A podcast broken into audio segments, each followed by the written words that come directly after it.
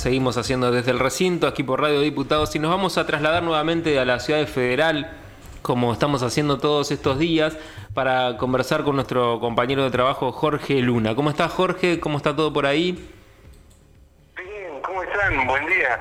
Mira, un día radiante, está el cielo totalmente despejado, sol brillante, y más o menos ya acercándonos a los 20 grados de temperatura en federal. Eh, Muy agradable. Claro, es para quedarse federal, ¿eh? Mira, estás, le estás haciendo tanta propaganda federal que ya nos están dando ganas de ir. Sí, sí, dale, estamos, estamos acá. Estamos, tienen que avisar. En dos horas está el asado. Ah, bueno, estamos a tiempo. vamos yendo, vamos yendo. Echamos nafta y vamos. Sí, eh, Alfredo, eh, sí. ¿Quién vino y visitó Federal y se quedó? No se fue más porque en realidad él es de, bueno, de otro lado y él te lo va a contar. Sí. Y lo atrapó esta región por, por todo lo que tiene y está desarrollando su profesión y que le ha hecho un impacto eh, totalmente de mucho beneficio a la ciudad y a la gente. Es el licenciado Eduardo Silvera, que está radicado aquí en Federal y tiene bueno, su propio consultorio, además este, es, profesional de la salud y trabaja también en el hospital de, Federal. Y concretamente yo te voy a pasar con él para que un poco este, charlen y, sobre todo esta historia de la pandemia, cómo afecta, porque él es psicólogo, sexólogo, este, ha dado charlas por distintos lugares sobre todo ahora que facilita la comunicación internet en, distintos lugares del mundo y también del país con colegas. Así que te paso con él. Bueno, dale. Hola Eduardo.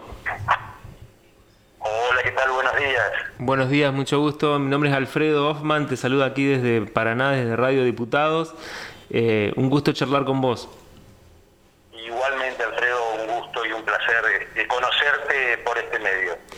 Bueno, recién hablamos con un diputado aquí de nuestra provincia, con Jorge Cáceres, que nos contaba sobre un, proyecto que se acaba de, aprobar, que tiene media sanción, que es para establecer una guía de recomendaciones de ayuda psicosocial para poder atender los efectos adversos de la pandemia en materia de salud mental, ¿no? Y bueno, por eso charlábamos también y comentábamos ayer con Jorge preparando un poco el, programa de hoy, que sería bueno que también aprovecharte y que nos cuentes desde tu punto de vista, desde tu tarea profesional, cómo has visto que nos ha afectado psicológicamente esta pandemia, no solo a quienes han perdido un ser querido, por supuesto, que, que es lo más terrible y lo más grave, sino a toda la sociedad, ¿no?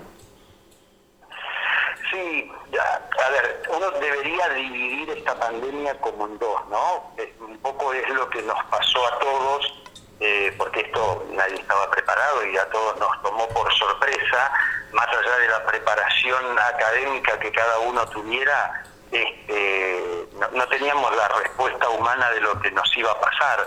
Y creo que, que algo fue, digamos, marzo a septiembre del año pasado y desde por ahí octubre, noviembre del año pasado para acá, es como que es otro panorama, ¿sí? más allá de que se hayan limitado este, situaciones laborales, comerciales, de salida, me parece que eh, vivimos hoy una realidad eh, que no la estábamos viviendo el año pasado. ¿sí? El año pasado fue muy fuerte el sentir que había algo que amenazaba con nuestras vidas, porque por ahí lo vivimos desde el lado de que no podíamos salir, pero no podíamos salir porque estaba en riesgo nuestra vida. Claro. Eh, y esto creo que nos sí va a dejar mucha secuela eh, si es que de alguna manera eh, no podemos por ahí a fin de año o a principio del año que viene tener un poco más controlado lo que es eh, la afección, lo que es el contagio, ¿sí? Vos nombrabas recién lo de los fallecimientos, obviamente esto es, creo que es lo más cruel que nos ha dejado el no poder despedir a un ser querido, ¿sí? El no poder verlo, el no poder acompañarlo en su enfermedad eh, y el no poder despedirlo. venimos con una tradición de acompañar a un enfermo, de estar hasta el último día con él y poder despedirnos. Bueno, la pandemia, en realidad no la pandemia, sino el virus nos, nos marcó esto de que no, no pudimos despedir a los seres queridos y la verdad que eso va a dejar una, una secuela y un impacto psicológico muy fuerte. Eduardo, ¿y vos desde, desde tu trabajo en consultorio, en el hospital de ahí de Federal, has notado, digamos, esto en, tus, en tus pacientes? Distintos tipos de, no, no, hablo solo de patologías, sino de, de, efectos en la, en la salud mental como consecuencia de esta situación? Sí, sí. A ver, todos tenemos de alguna manera, a veces no queremos reconocerlo, pero todos tenemos como algo de base eh, en nuestra psiquis. Algunos somos medianamente obsesivos, otros somos medianamente fóbicos. Este, y, y el hecho de pandemia lo que hizo es redoblar y reforzar eso que medianamente teníamos. Entonces, vos ves que aquel que tenía por ahí una obsesión con, no sé, con alguna cosita, la limpieza o algo, hoy se transformó en un obsesivo.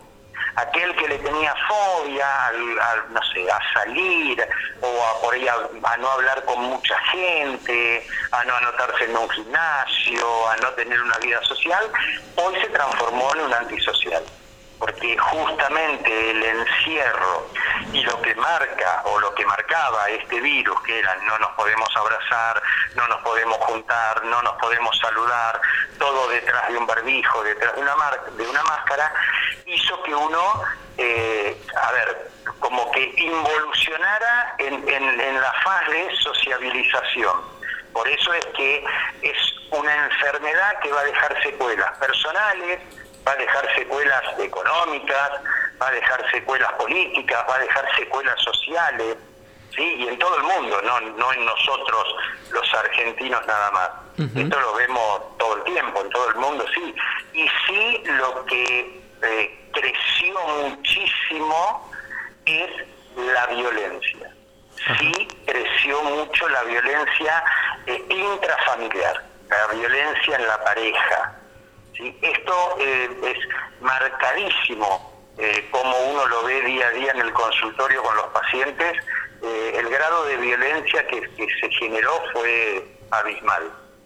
Mira vos, bueno, en buena hora entonces que aquí en la Cámara se haya avanzado con esta media sanción de este proyecto de una guía de recomendaciones que deberá elaborar el, el Ministerio de Salud y bueno, debe ser todavía aprobada por el Senado de la provincia.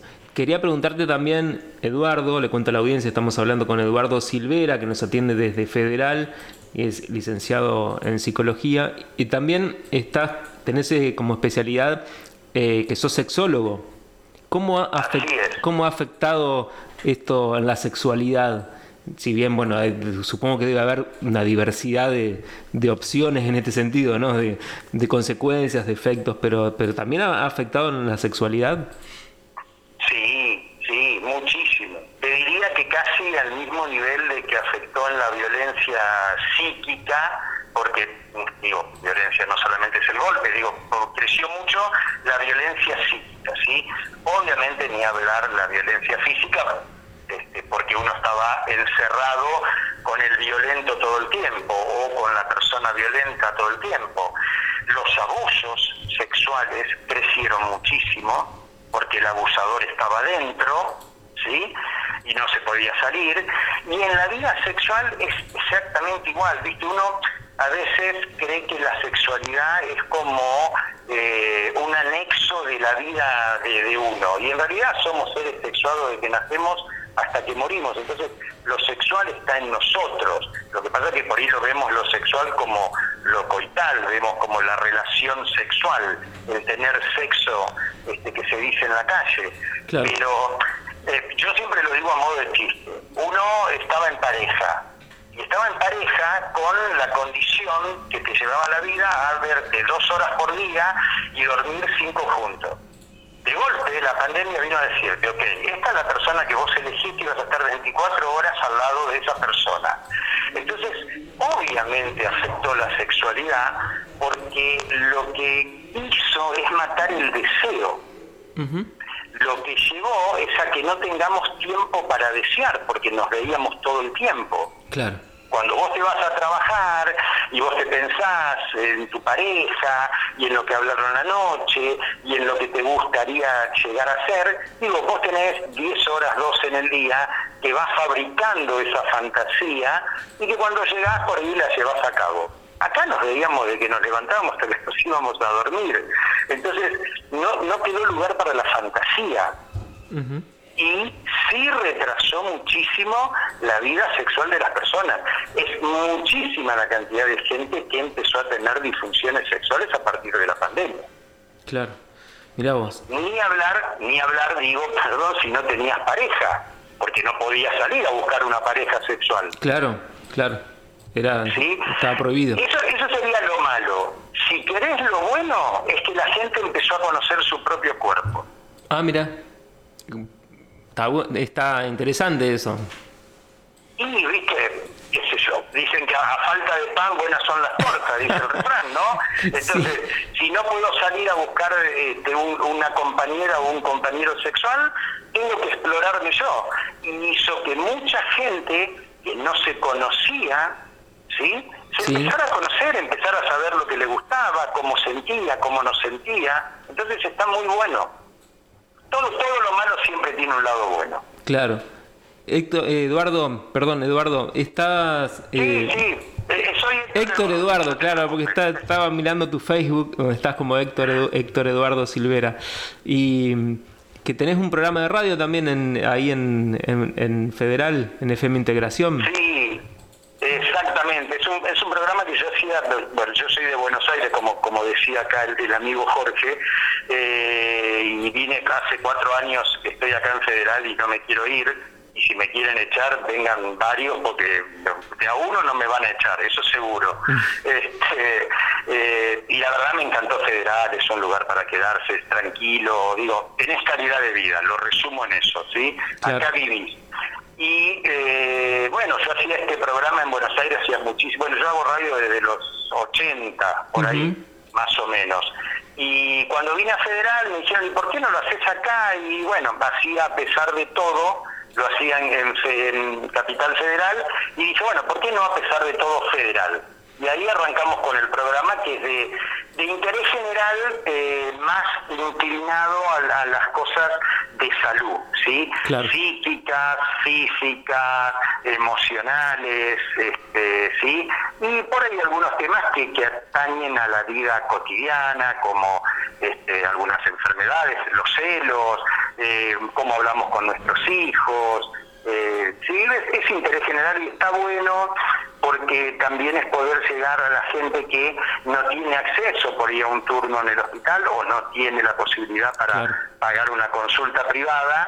Eh, entonces, ese espacio lo utilizamos como para, bueno, que sea una, una consulta abierta, una charla abierta. Hoy en el Día de la Radio te mandamos también un saludo entonces para vos y tus compañeros ahí de, de FM Integración que estamos hoy festejando el día, de la radio. Me contaba también Jorge que, le hizo muy bien a Federal tu presencia ahí, sobre todo hablar de, sexualidad, ¿no?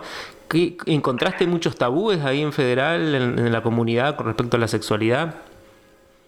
Mira, yo no me voy a hacer cargo de, la psiquis del señor Jorge, él dice las cosas y las dice por él, y que eso es un problema que él tendrá que resolver con su terapeuta. Este, que no sos vos. quiere meterle responsabilidad a los demás, ¿viste? No, a ver, eh, no, la verdad no sé, ojalá, qué sé yo, ¿viste? Eh, estás haciendo radio y ojalá una palabra que vos digas a alguien le modifique algo de su vida, ¿sí? Eh, o alguien le dé la oportunidad de poder hacer, algo con su vida. Creo que sí, al ser una población chica, eh, impactó el programa porque es, es una forma de hacerlo. Eh, yo siempre le digo a los pacientes, yo soy mal hablado. Entonces, yo no, no, nunca hago una consulta con un paciente técnicamente, porque me parece que si te hablo como nos hablamos este, como vecinos, nos vamos a entender más. Y el programa tiene esa, a ver, esa, esa misión, esa mirada de, bueno, hablemos como hay que hablar. Obviamente se cuidan las formas, sin caer en lo chabacano, y creo que a la gente de acá, y sí, vos me decís, un miércoles a las 5 de la tarde, 6 de la tarde, estar hablando de que el orgasmo son 8 segundos y que la eyaculación no es el orgasmo y que cómo tenés que hacer para tener una vida sexual más plena, obviamente va a impactar. Mucha gente dirá, este hombre, enciérrenlo, este, cállenlo, y otra gente dirá, qué bueno, porque no puedo pagar una consulta y estoy aprendiendo. Entonces, creo que desde ese lugar sí es como que vino a, mostrarle a la gente lo que digo la sexualidad todos la vivimos, no hay nada nuevo, eh, pero por ahí que se lo digan en una radio y que puedan hacer preguntas, me parece que en ese aspecto sí, la gente se sintió como, bueno, esto no lo teníamos. Eh, de ahí a que mañana me vayan a visitar en el psiquiátrico, este, no lo sé. claro. Eduardo, te agradecemos muchísimo por este contacto, no te molestamos más, te dejamos seguir con tus, con tus actividades y te pido que me pases con Jorge. Muchísimas gracias, un abrazo para todos ustedes, feliz día también y para lo que necesiten y lo que quieran estaré, ¿eh? así que muchísimas gracias. A disposición también desde aquí, un abrazo. Jorge. Gracias, gracias Alfredo. Este, bueno, creo que hemos cumplido la labor por hoy. Sí, me pareció muy interesante la, propuesta, Jorge, que nos, que nos trajiste. Revisá eso que decía Eduardo de, de, tu, de que tenés que hablar con tu terapeuta, no sé. Totalmente, totalmente, sí, ya lo bueno, un abrazo y nos seguimos en contacto ya la semana que viene. Así, un abrazo, hasta luego. Hasta luego. Jorge Luna, nuestro compañero de tareas desde Federal, en este caso nos trajo esta entrevista con Eduardo Silvera, psicólogo y sexólogo, que tiene además un programa de radio en Federal. Bueno, ustedes escuchaban que con él hablábamos acerca de los efectos de la pandemia en la salud mental de la población y también sobre los efectos en la sexualidad de las personas. Radio Diputados. Contenido exclusivo de la Cámara de Diputados de Entre Ríos.